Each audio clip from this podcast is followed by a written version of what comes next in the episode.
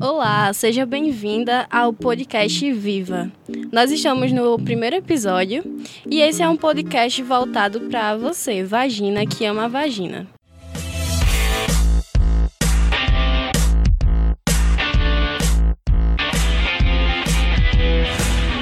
Mulher viva.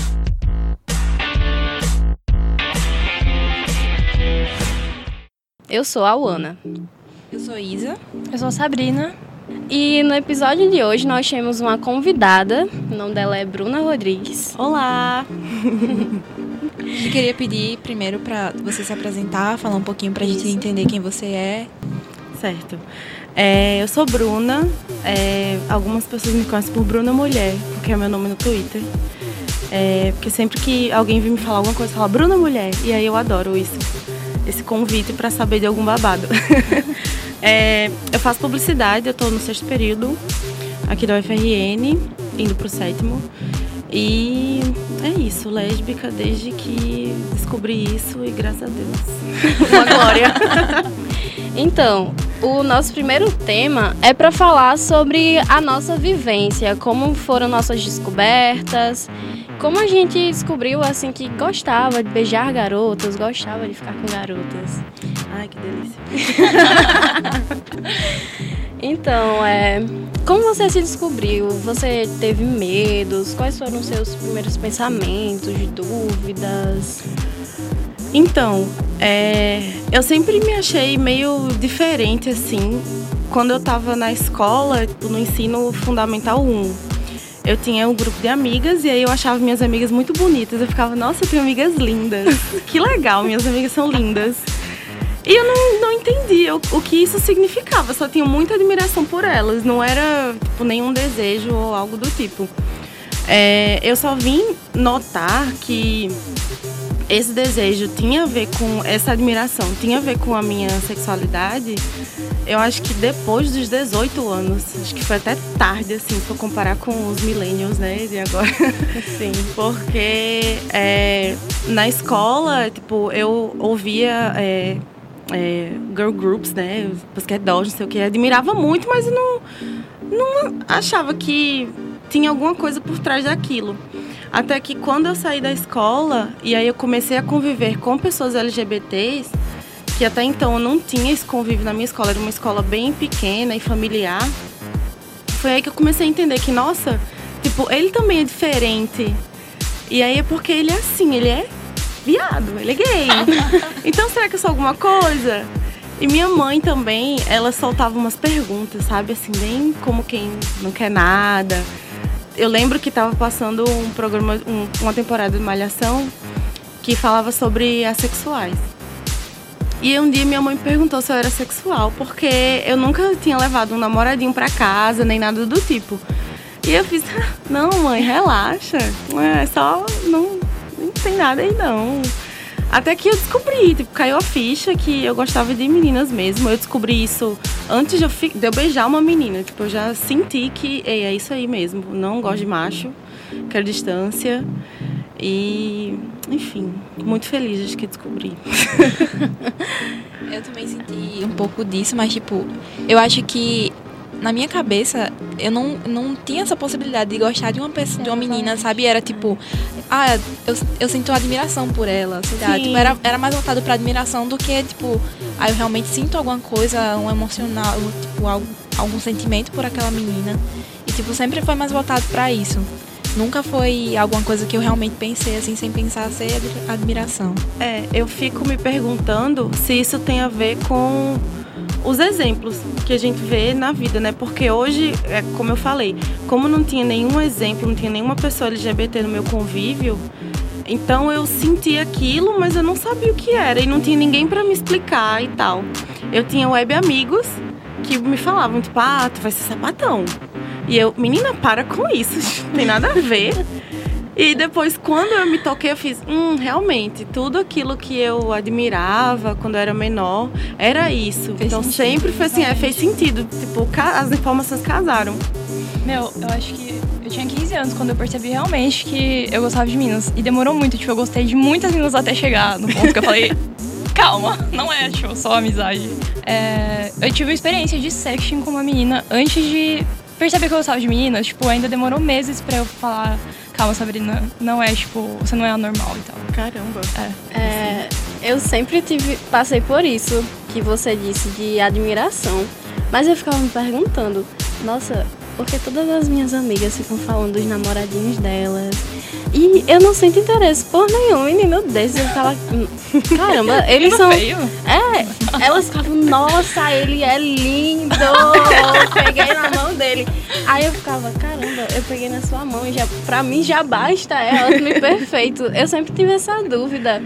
Mas nunca caiu a ficha, eu acho que é porque, como você falou, eu nunca tive uma referência. Sim. Mas eu acho que não era por achar que minha família ia ser contra isso. Eu acho que é só porque a gente não tem o convívio mesmo pra entender naquele momento, Sim, já que é. a gente tá numa construção, né? E, e a gente volta para a questão de representatividade, né? Porque eu acho que é a partir dela que a gente tem como entender muitas coisas. Por exemplo, só agora veio ter uma temporada de malhação com um casal lésbico, sabe?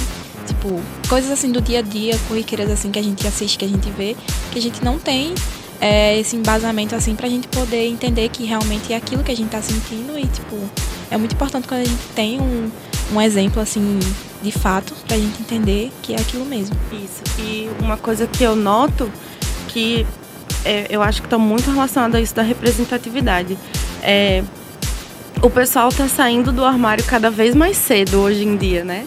E eu acho que é por causa de toda a diversidade que a gente está vendo na mídia agora. Que, ok, não é muita ainda, mas já é alguma coisa. E Sim. tipo, quando eu era novinha, não tinha nada. Então eu não sabia o que, que é isso. Tipo, pra não dizer que tinha nada, passava Imagine Eu e Você na sessão da tarde, que é um filme lésbico. Sim. E passava, tipo, sei lá, uma vez por semestre esse filme na sessão da tarde. Eu assistia.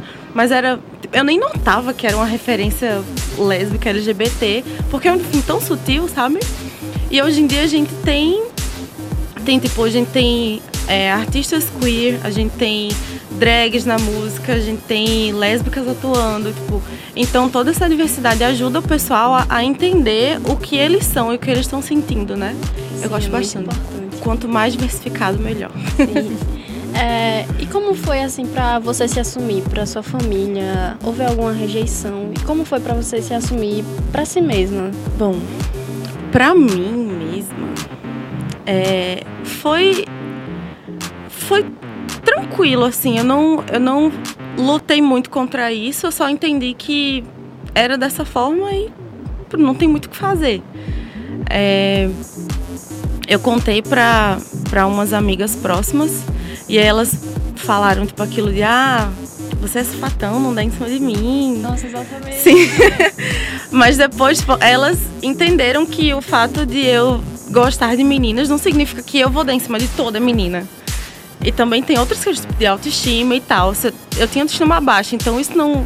Isso interferia na vontade de paquerar com pessoas. Então eu ficava, tipo, gosto de meninas, mas tô aqui na minha, quieta. É, e como eu, eu. Essa ficha caiu quando eu saí da escola, foi quando eu conheci pessoas LGBT. Então, o, meu processo de aceitação ele foi bem, bem mais simples, assim, porque eu tinha toda essa rede de apoio. Eu tinha amigos LGBTs, eu tinha pessoas que me entendiam. Então, para mim foi até foi até bem tranquilo. Com a minha família, é, eu resolvi, tipo, eu acho que uns quatro anos, quatro ou cinco anos depois de eu me entender como, como lésbica, eu resolvi falar para os meus pais, em partes. Eu moro com meu pai, minha mãe, meu irmão, uma tia e, uma, e minha avó. E aí eu decidi contar para os meus pais. Fiz, ok, eu não, eu tô cansada de falar para os meus pais que eu vou pro Rastapé, quando na verdade eu tô indo pro Casa Nova, né? Então eu tô cansada disso, vou falar para os meus pais. Aí eu fiquei muito nervosa, porque meus pais são tipo, o pessoal do interior e tal. E eu fiquei achando que eles iam me colocar pra fora de casa. Então eu tipo, preparei um textão na minha cabeça, tudo bem explicadinho. É, eu fiz uma mochila com uma trouxa de roupas e avisei pra uma amiga minha, isso em 2014, não tinha nem Uber aqui. Separei o dinheiro do táxi e disse, amiga, se eu for expulsa de casa, eu vou dormir aí, tipo, até ajeitar minha vida. E ela ficou, beleza, eu tô pronta pra acolher você aqui. Se der errado, tu vem pra cá. Aí eu fui no quarto dos meus pais, eles estavam deitados já para dormir, assim, assistindo televisão. Aí eu disse que precisava contar uma coisa para eles. Aí minha mãe falou: Conte, minha filha. Aí eu fiquei. Tipo, cadê o textão que tava na minha cabeça? Ele não saía. A única coisa que saiu foi: Eu sou gay, mãe. e aí ela fez: O quê? Aí eu fiz: Eu sou gay, eu sou gay, gay, gay. Falei gay mil vezes, comecei a chorar. Aí ela disse: Eu já desconfiava, mulher. E aí me abraçou, aí eu chorei mais. E meu pai, trocando de canal na TV, disse: Não muda nada pra mim, não. Você continua sendo minha filha, eu continuo amando você. E aí, enfim, demos um grande abraço. Depois contei pra minha amiga: Amiga, não fui expulsa de casa, tá tudo bem. E aí hoje eu reconheço o privilégio dessa aceitação que eu tive dos meus pais, porque é, eles ainda falaram assim, para não contar pro meu irmão, pro pessoal do resto da casa. Mas só deles serem aceitados de cara, tipo, já foi extremamente libertador. Que porque, bom isso, é, foi ótimo. Aí depois, tipo, dois anos depois, contei pro meu irmão, quando eu, eu comecei a namorar pela primeira vez, meu primeiro namoro, fui contar pro meu irmão, porque todo fim de semana eu tava fora de casa, na casa da minha namorada. Então, contei pra ele, ele disse, eu já sabia. E eu, sim, por quê? Ele, você só anda com fresco? Aí eu, faz sentido, só ando sim com homossexuais. e minha tia foi a mesma coisa. Minha avó, nunca cheguei a falar pra ela, mas quando terminei meu primeiro namoro, minha avó não gostava dela, então ela deu graças a Deus. Ainda bem que Bruna acabou com aquela amizade, porque ela tem uma certa resistência a falar, né? E minha avó, tipo, eu tive um tio que era homossexual. Não só homossexual, era uma grande bichona maravilhosa, tinha um cabelo enorme, tirava foto com a mão na cintura no Morro do Careca. Maravilhoso. E ele, ele faleceu quando eu era muito novinha, acho que eu tinha seis anos, mas eu lembro dele porque ele não me dava presente de menina. Tipo, ele me dava presentes legais, ele me dava um carrinho ou um joguinho. Tipo, jogos de menino sempre foram mais interessantes do que boneca, que é só aquela coisa, boneca. Boneca grávida, boneca morena, boneca loira. Horrível! A minha Barbie grávida, ela paria todo dia, porque era só o que tinha que fazer com ela. Então, é, eu acho que por causa desse meu tio, a minha família meio que entendeu as coisas e foi tratando de uma forma natural. Então, para mim, o processo foi ok. E eu sou tipo, muito, muito grata por isso, porque é aperreado. Eu vejo amigos que não tiveram a mesma aceitação dos pais e é bem ralado. Uma hora melhora, mas até chegar nessa melhora, tipo, é bem complicado. Eu acho que assim, hoje em dia, por mais que ainda tenham várias pessoas conservadoras, acho que hoje em dia tá mais fácil assim de lidar com a situação. Por isso que as pessoas estão se assumindo mais cedo. Eu, por exemplo, acho que não levei esse tempo todo assim para me assumir. Eu só cheguei para minha mãe, eu disse: "Mãe, é isso". Eu cheguei para minha avó pro meu avô, eles disseram: Mulher, eu acho que a gente já sabia. Aí minha mãe pegou e olhou pra mim e disse: Mas você não ficava com aquele menininho lá? Eu disse: Mãe, então. a gente pode ficar com várias pessoas. Aí eu cheguei e disse pra ela isso. E ela disse: Mulher, é isso aí. Não tenho o que mudar, eu não tenho o que fazer. É simplesmente isso.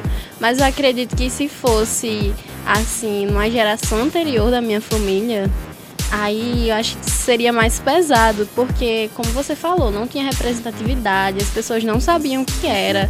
Para eles era como se fosse uma doença.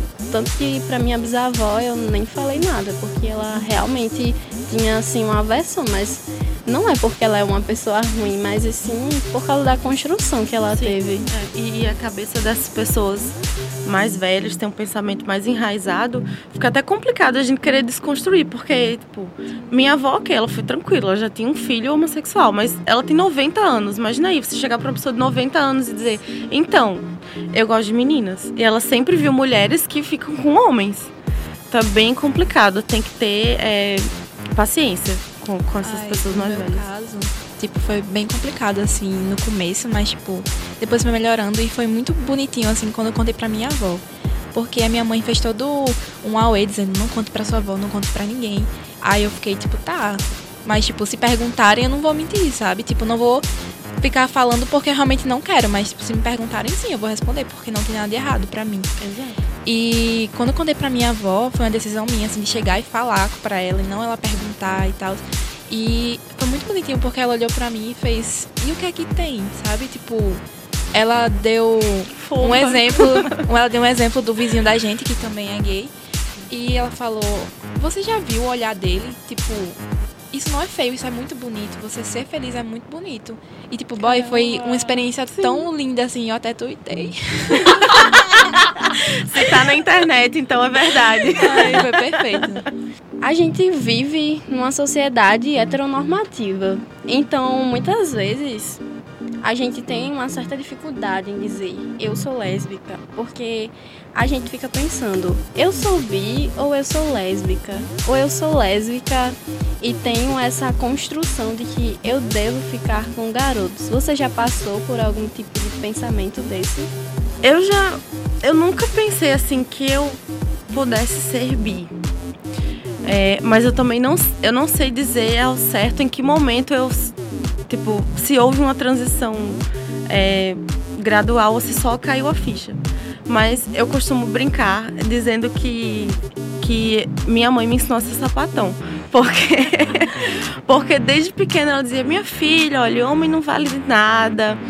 Não invente de casar, não tem pra quê. Olha, primeiro você termina sua faculdade, depois você compra seu apartamento, seu carro, você tem estabilidade financeira. Aí depois disso tudo, você pensa em arranjar um namorado. Aí eu fui ficar com meninas que era mais fácil, não precisava ter nada disso. né? Era um processo bem mais simples. e aí eu acho que, não sei, eu sinto, quando eu lembro assim da minha adolescência, é, teve um menino que eu fiquei que ele chegou até me pedindo namoro e eu não aceitei porque eu pensei, tipo, minha mãe vai ficar louca. Porque ela sempre disse que não era pra ficar com meninos. E aí, meu Deus do céu, vai ser um fuso lá em casa. e aí eu disse, não, né? Só não fui chamada de santa, mas de resto. E é, às vezes eu fico pensando, se foi. Se teve essa influência. Claro, minha mãe não me criou pra ser sapatão, mas tipo, toda essa influência de dizer que ah, homem não vale a pena, homem isso, homem aquilo. Então eu nunca. E eu também, assim, quando eu cresci. quando eu saí da escola, que eu né, conheci a vida e fui para lugares diferentes da escola, eu notei que eu não sinto atração por homem, eu simplesmente não. Porque quando eu penso em atração, pra, pelo menos no caso de homens, eu penso em algo que vai além do sexual. Tipo, eu não me imagino em uma relação com um homem. Eu não me imagino, é, não sei, sendo íntima com um homem. Criando uma história com um homem. Então, é por isso que eu, que eu me defino como lésbica, porque eu não consigo imaginar esse quadro inteiro. E antes eu até tinha curiosidade, tipo, ah, tenho curiosidade de transar com homem pra saber como é. Mas depois até isso foi embora. Tipo, nem disso eu faço questão mais. Fica lá no teu canto que eu fico no meu e tá de boa, assim. Nossa, foi matar a curiosidade. Me arrependi profundamente. é, foi triste, gente. Eu amei sua mãe, o verdadeiro anjo da Rihanna. Perfeito. Sim, total. Minha mãe é muito mendal, viu? Achei ela perfeita. Como é que você lida com a ideia que as pessoas geralmente têm de que a mulher lésbica ela tem a falta da feminilidade? Já, assim, de uma forma muito sutil, já passei por isso em casa, porque, porque eu nunca usei vestido. E aí minha mãe sempre falava: Ah, por que você não usa esse vestidinho? Vai sair toda assim, porque eu sempre usei calça e, tipo, camisa e tal.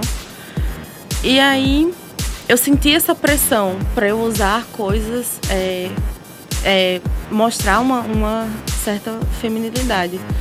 É, só que ao mesmo tempo eu nunca quis dar o braço a torcer para isso, porque eu de fato não me sentia confortável naquelas roupas. Então por que, que eu vou usar? Tipo, eu tenho que estar confortável. Eu ainda, tipo, passei muito tempo da minha vida usando coisas que não são confortáveis, tipo, sandália rasteira, eu não gosto muito. Sapatilha. Até cinta, mas cinta eu usei mais por questões estéticas do que de feminilidade em si. Que eu sempre fui gorda, né? É, mas eram coisas que me incomodavam. E, eu, e aí, com o passar do tempo, eu fui tendo mais consciência de quem eu sou e do que eu gosto. E fui me desprendendo disso. É, eu, é, às vezes eu recebo um comentário. Recebi. Hoje em dia eu nem, eu nem presto mais atenção. Então Mas é, trabalhei por seis anos numa empresa que era muito conservadora, de família, coisas muito burocráticas. Então, é, quando tinha a época de tirar a foto da empresa, vai tirar foto de todos os funcionários. Aí eles sempre falavam, meninas todas de salto e de batom amanhã, viu? E tal.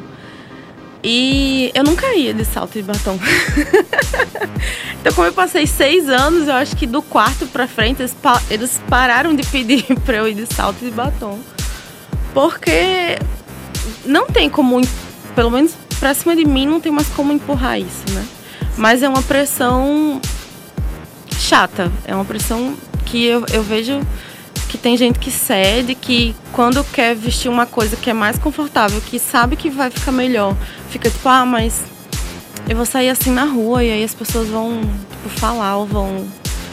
Não sei. É, eu acho paia. Eu tento convencer amigas minhas que ainda se rendem a esse, a esse padrão de feminilidade. Tipo, bicha, se liberta, sabe? Tipo, tu tem não sei quantos anos, vai ver tua vida do teu jeito. Eu vivi uma situação que foi. Eu não sei nem explicar como ela foi, assim, eu me senti muito mal. Que eu já tinha falado para toda a minha família que, ah, eu fico com mulheres, mas eu fico com pessoas. Aí uma tia minha chegou, eu, a gente foi para uma formatura da minha prima e minha tia chegou e disse: Por que você não tá usando terno? Você não é sapatão? Como é que sapatão usa né? salto? Né? Meu Deus. Aí eu fiquei olhando pra ela e fiquei, como assim? Por quê? Entendeu? Por quê? Eu disse, eu tô me sentindo confortável, assim, eu tô me sentindo bonita. Ela disse, não. Mas você é sapatão e você tem que mostrar isso, entendeu? Cadê a feminista que você é. Aí eu fiquei olhando pra ela e eu simplesmente ignorei. Mas eu fiquei muito mal com isso, sabe? Foi uma São situação... os extremos, né? Se você não é assim, você tem que ser assado obrigatoriamente. Exatamente. Aí eu falei isso pra minha família, aí pra os mais íntimos. Aí eles disseram: Não, você não precisa ligar pra isso, você só precisa se sentir à vontade. E eu fui desconstruindo todo esse negócio que eu escutei, porque eu fiquei realmente muito mal com essa situação. E até agora não tenho mais problema com isso. Que é ótimo. Exatamente. A gente. No meu caso foi bem pouco dentro de casa, assim, tipo. É, eu queria cortar o cabelo, aí minha mãe, já, quando já sabia que eu gostava de meninas, ela ficava tipo, ah, mas por quê? Deus, Sabe? Quando, tipo, quando sabendo do que vem do fundo de onde vem aquela pergunta. E tipo, se eu não queria pintar a unha, coisas assim do, do tipo que é, exalam a feminilidade, que eu não queria fazer mais, e ela ficava se questionando por que, que, que eu não ia fazer mais aquilo. Quando ela já sabia que eu gostava de meninas. Se ela achava que tinha uma coisa a ver, eu acho que provavelmente sim, né? É, eu Sempre que eu falava, eu sempre quis cortar meu cabelo bem curtinho. Tipo, desde que eu era criança, minha mãe não deixava, ela só gostava de cabelo longo. Eu ia no cabeleireiro e falava, por favor, corta meu cabelo. E ela, tipo, você não vai cortar, Sabrina. É, enfim, ela sempre me proibiu. E aí, isso é recente até. Eu falei, mãe, eu vou raspar minha cabeça. Aí ela, de novo, eu fiz quimioterapia, mas enfim. De novo, você quer parecer menino, né? Aí, eu, mano, esse dia a gente discutiu muito. Como você se define sapatão? Você tem alguma definição para sapatão que você é? Uma definição para sapatão que eu sou. Nossa, que pergunta complicada. ah, é, não sei. Eu, só, eu não me acho muito feminina. Mas também não, não acho que eu sou muito fancha. Não sei o meu termo. Vocês têm definições para vocês? Eu acho que não.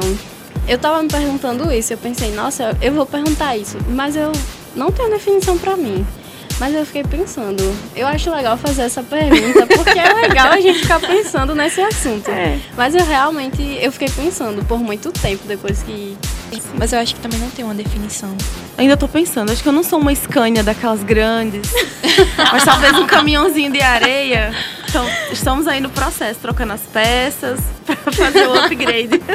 ah, não é uma coisa que você é, é uma coisa que você está. Um dia eu me sinto muito caminhoneira, outro dia eu me sinto muito patinete. Patinete que fala não. Patinete. Como é? Sapatilha. Sapatilha. Tudo a ver. é meu termo, assim. Um dia uma coisa, um dia outra. Ai, patinete eu acho bem bissexual. Não é nem bicicleta nem skate. É verdade. Mistura. É verdade. Eu acho que eu tô nessa de patinete. Reflexiva agora. O novo termo que inventei agora ao vivo, pessoal. Eu já vou espalhar. Cadê as patinetes? Amei. Então, gente, é isso. Esse é o nosso primeiro episódio. Muito obrigada, Bruna. Ai, eu que agradeço, gente. Eu adorei. participar. e muito obrigada para quem está escutando o nosso podcast. E é isso.